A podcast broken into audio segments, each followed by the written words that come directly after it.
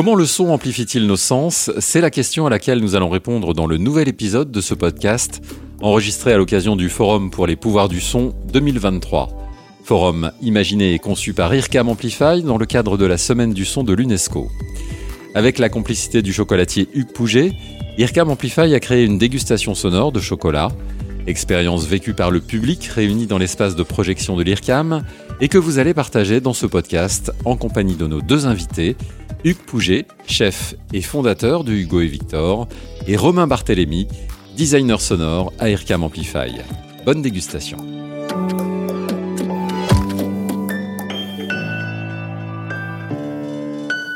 Bonjour euh, Romain, bonjour Hugues. Nous sommes euh, ravis de vous accueillir, euh, d'autant que vous n'êtes pas venu les mains vides. hein, donc Hugues, on l'a bien compris, c'est pas qu'avant l'heure. Présentez-nous d'abord Hugo et Victor. Donc euh, Hugo Victor, donc moi je suis chef pâtissier chocolatier. Hugo Victor, c'est une pâtisserie euh, au 40 boulevard Raspail que j'ai créée il y a 13 ans, euh, basée sur autour des saisons et d'une pâtisserie de marché pour respecter évidemment l'écologie et le rythme de la planète. Ça veut dire que quand vous faites une pâtisserie, quand on va chercher une pâtisserie, elle est en fonction des saisons. On ne va pas trouver le fraisier en toute saison. etc. Exactement. Alors il y a très aujourd'hui c'est une évidence, mais il y a 13 ans quand je me suis installé, euh, ça l'était un peu moins. Et euh, c'est vrai que euh, c'est arrivé souvent qu'on me demande un fraisier en, en janvier et, et j'ai jamais dérogé à la règle. Et on a suivi les saisons. Au mois de janvier, c'est les agrumes. Voilà. Cette notion de saison existe aussi pour vos créations en matière de chocolat? Alors le chocolat, est- c'est un produit un peu plus intemporel puisque euh, le chocolat, il n'y a pas de saisonnalité dans le chocolat. Euh, euh, cependant, euh, quand on, il y a la saisonnalité liée à Pâques, il y a les saisonnalités euh, liées à certains ingrédients. Donc on peut faire des caramels aux fruits rouges l'été, des caramels euh, à d'autres fruits l'hiver. Donc on essaye euh, d'être très rigoureux sur le sujet. Et puis, on peut dire un mot aussi, vous êtes aussi chef de la maison Mazet. J'ai racheté la maison Mazet il y a trois ans, qui est la plus vieille confiserie de France, qui était un petit peu, on va dire, à la dérive. Et, euh, et je suis vraiment tombé amoureux de cette maison qui est chargée d'histoire, qui fait partie du patrimoine culturel français.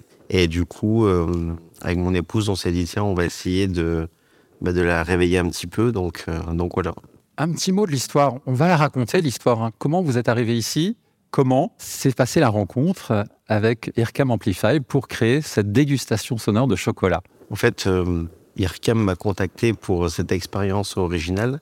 Alors au début, j'avoue être, j'ai été un peu dubitatif, et, mais que je suis curieux de nature, donc euh, ben, j'ai écouté du coup euh, ce que ça voulait dire. J'ai écouté aussi la façon de travailler. J'ai écouté ce qui avait été fait par le passé euh, sur d'autres expériences, notamment avec le parfum.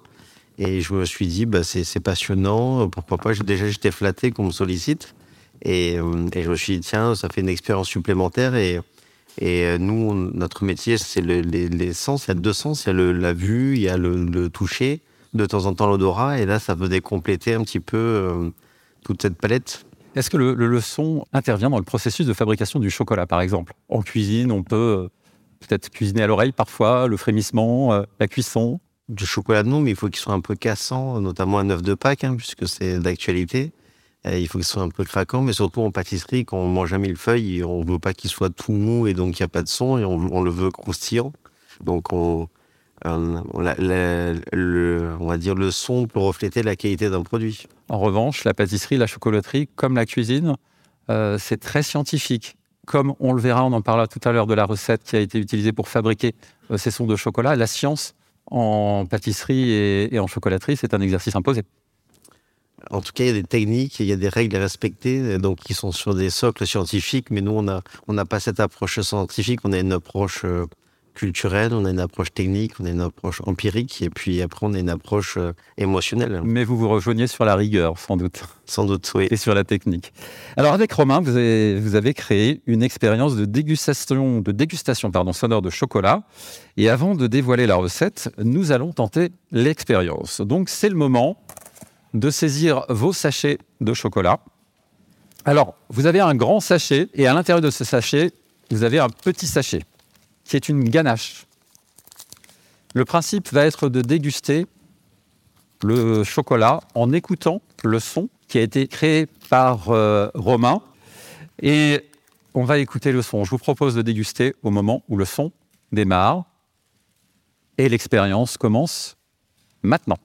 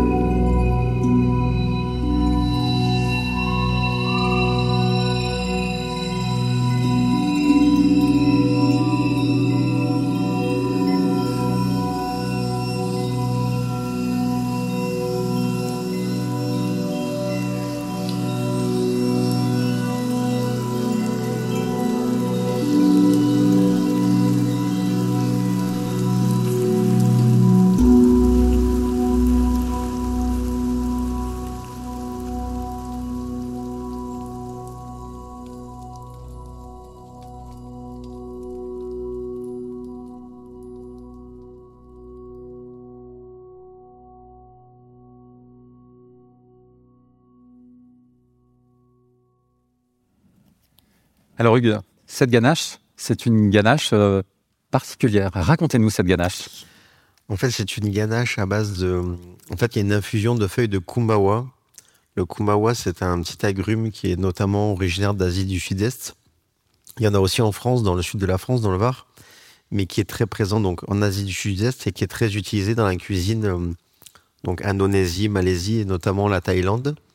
D'ailleurs, ça a deux noms. On, dit feuille de kumbawa ou on dit euh, feuille de kaffir.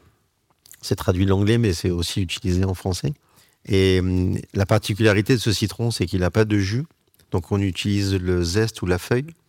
Et notamment dans, une célèbre soupe thaïlandaise qui s'appelle la tom kakai, on, met cette feuille à l'intérieur pour l'assaisonner. Et en fait, il y a quelques années, j'ai intégré cette feuille dans, dans mon, j'ai eu l'occasion et la chance de, voyager dans ces pays-là. Et du coup, je me suis dit, tiens, c'est très élégant, c'est rafraîchissant. Et du coup, euh, on a fait une ganache au Kumbawa il y a quelques années. Et quand on s'est rencontrés pour euh, bah, ce, travail, cette expérience, avant de choisir les deux chocolats que vous allez déguster aujourd'hui, en fait, je suis venu euh, avec un petit peu toute la palette de, ce que je peux travailler. Et en fait, au début, on s'est dit, on va, travailler sur quel sujet? Parce que du coup, on avait un dilemme c'était de savoir que choisir. Et, euh, du coup, euh, euh, le second chocolat fut une évidence puisque tout le monde s'était jeté dessus. Donc c'était assez simple. Et en fait, moi, j'ai proposé ce chocolat-là puisqu'il était à la fois original, une ganache, tout le monde connaît, c'est quelque chose d'assez commun. Et c'était de, vraiment mettre un, parfum, une élégance assez originale pour justement cette expérience. Vous parliez de voyage, je crois que vous voyagez beaucoup, vous avez beaucoup voyagé. C'est un, moment d'inspiration pour vous, ces voyages, dans la, création? Oui, oui. Euh, souvent, on me dit, tiens, d'où vient ton inspiration? Mais euh, tout nous inspire, hein. c'est la vie qui est inspirante. Et, c'est vrai que quand on voyage, qu'on rencontre d'autres cultures, euh, d'autres goûts, d'autres parfums, ça contribue à enrichir notre curiosité. On parle beaucoup d'universalité du son. Euh, est-ce que le chocolat est universel dans tous les pays que vous avez traversés? Est-ce qu'il y a un endroit où le chocolat euh, n'est pas cette gourmandise qu'on imagine? Écoutez, on dit que 9 personnes sur 10 aiment le chocolat, la dixième est une menteuse. Donc, euh, non, plus sérieusement, c'est vrai qu'il y a des, pays qui sont plus.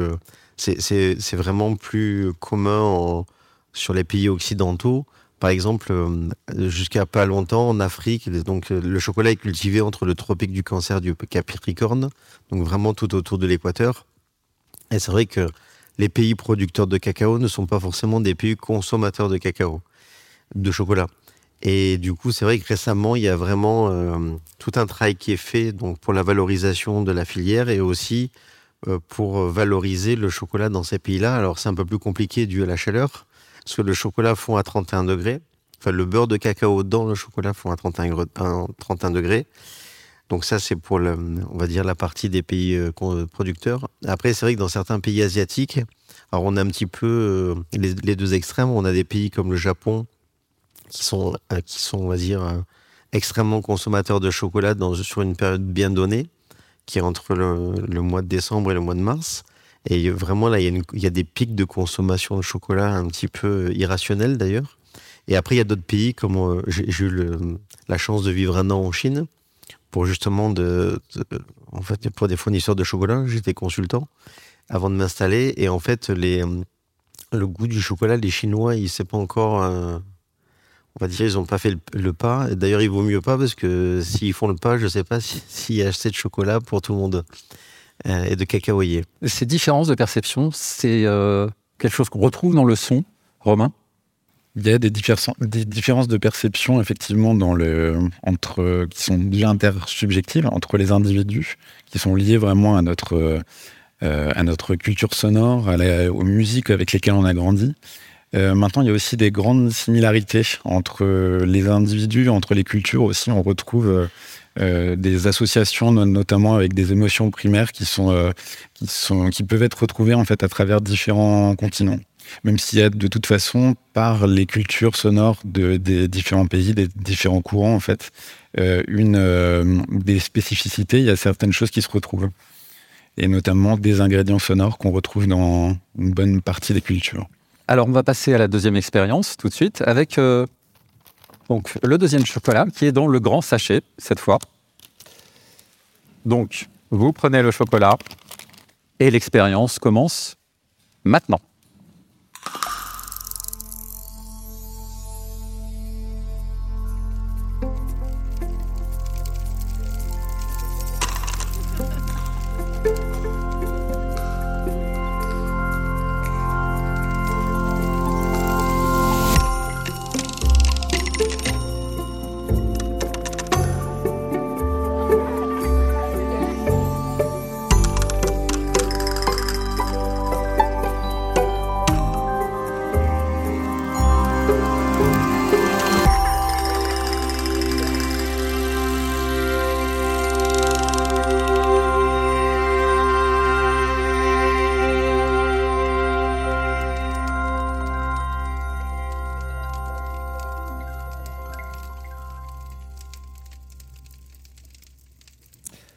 Alors là, Hugues, on est dans un classique de la chocolaterie, mais avec une recette bien à vous, le mendiant.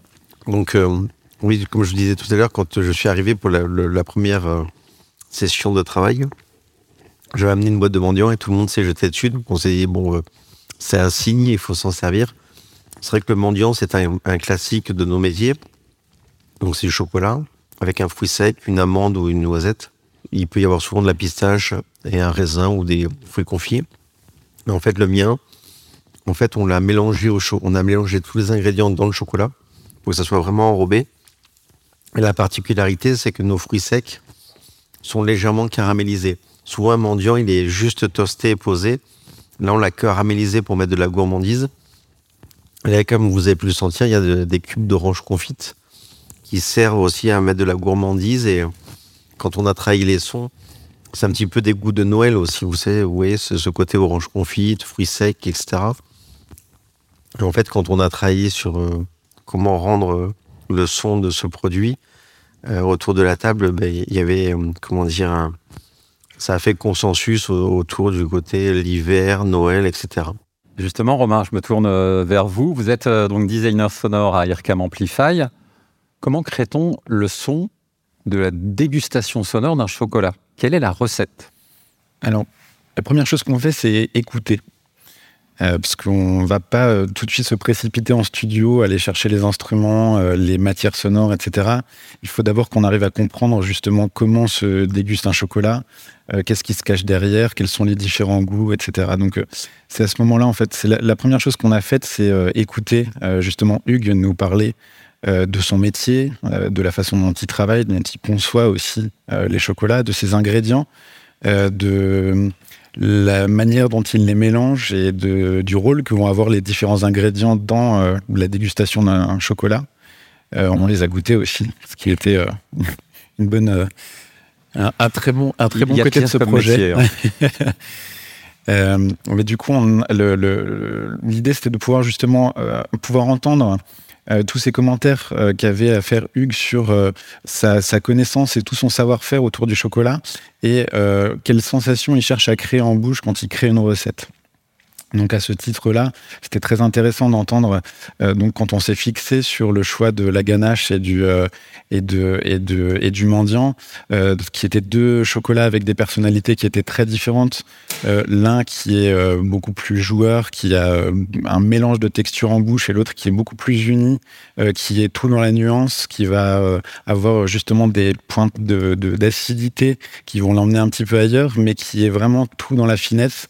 Donc c'était très intéressant justement de pouvoir euh, faire avec lui, et là c'est pareil, tu me dis si je, si je dis des bêtises, euh, justement ces deux euh, portraits-là qui étaient liés aux sensations en bouche et aux imaginaires aussi du, chocolat. On a vu justement ensemble le, donc le mendiant qui était lui beaucoup plus lié, comme c'est un classique de la chocolaterie, aussi à des moments qui sont...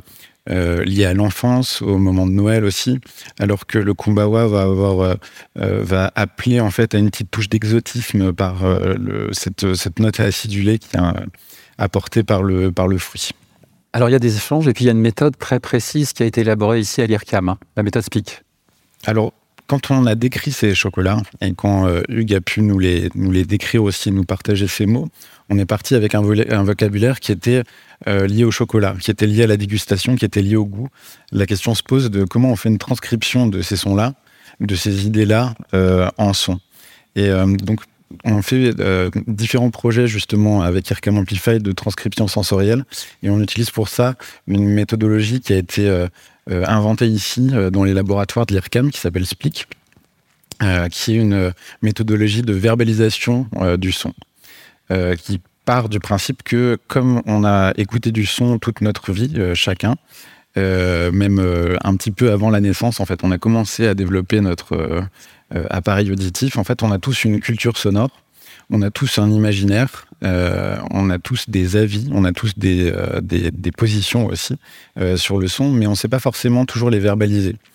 Et euh, du coup, Speak, c'est ça, c'est un outil de verbalisation qui permet à des personnes qui sont spécialistes du son euh, parce que c'est leur métier, parce que euh, euh, ils, côtoient ce médium-là tous les jours, et des personnes qui ne sont pas spécialistes, mais qui sont spécialistes d'autres choses. Donc typiquement, Hugues, lui, est, hyper spécialiste de, son sujet, et donc on a différentes personnes qui sont autour de la table et qui peuvent converser sur ce sujet-là du son en partageant un vocabulaire commun.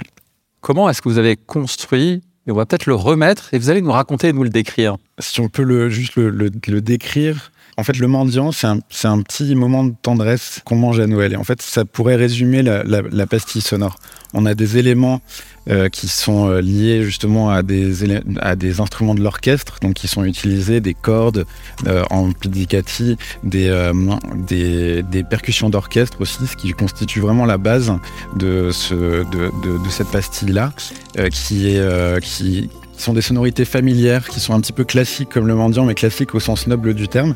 Et euh, si on rentre un petit peu plus dans la, dans la composition, justement chacun de ces éléments, chacun de ces instruments va avoir un rôle et va mimer un peu le rôle de chacun des ingrédients du mendiant, avec des éléments qui sont plus percussifs, qui vont venir euh, euh, mimer la sensation en bouche quand on vient écraser une noisette, des éléments qui viennent crépiter aussi, euh, et qui viennent mimer toute cette partie de caramel qui est, euh, qui est un crépitement beaucoup plus aigu, et toujours avec un liant euh, qui est le chocolat, qui reste en bouche, qui est long, et de temps en temps on arrive à tomber sur une euh, orange confite, et cette orange confite là, elle vient euh, souligner, remonter un petit peu dans le nez, donc la remonter un petit peu dans les médiums, dans, le, dans le, la pastille, et tout ça pour créer un moment qui soit un petit peu unifié justement, et qui soit une, une sorte de gourmandise. On a bien compris, c'est absolument passionnant. Hugues, vous nous avez dit tout à l'heure, hein, quand on m'a proposé l'idée, j'ai eu un petit doute. Alors aujourd'hui, Il y a moins de doutes, évidemment. Et c'est vrai que, donc certes, on est pâtissier, chocolatier, mais on a des boutiques. Et nous, notre métier, c'est de vendre des gâteaux et des chocolats, de faire venir nos clients dans nos boutiques, ou de, aujourd'hui, on livre aussi sur Internet. Et en fait, euh, l'idée, c'est de, de construire une expérience client globale. Donc, euh, c'est vrai que le, le son du chocolat, euh, ça contribue à ce que de, on va dire, les, les gourmands ou les futurs clients qui nous connaissent pas, bah, puissent euh, découvrir la maison à travers le son, mais au-delà de, de- du- son de la maison, c'est aussi le son du, client. Donc il y a l'expérience globale de, rentrer en contact avec Hugo Victor, de rentrer dans nos boutiques, mais c'est aussi une expérience euh, très fine sur un produit, parce que là, il y a le son du chocolat, mais je devrais dire le son d'une recette, en fait. Ça va plus loin que le chocolat lui-même, ça va sur une recette. Et c'est ça qui est intéressant, c'est de, de, de, faire cette approche-là sensorielle. Et, c'est et, en préparant euh, cette journée, euh, pour moi, vraiment, c'est la fois, euh, on croise un petit peu les compétences, on, croise les sens, mais on croise les arts. La musique est un art. Enfin, derrière la enfin, derrière le son, il y a de la musique.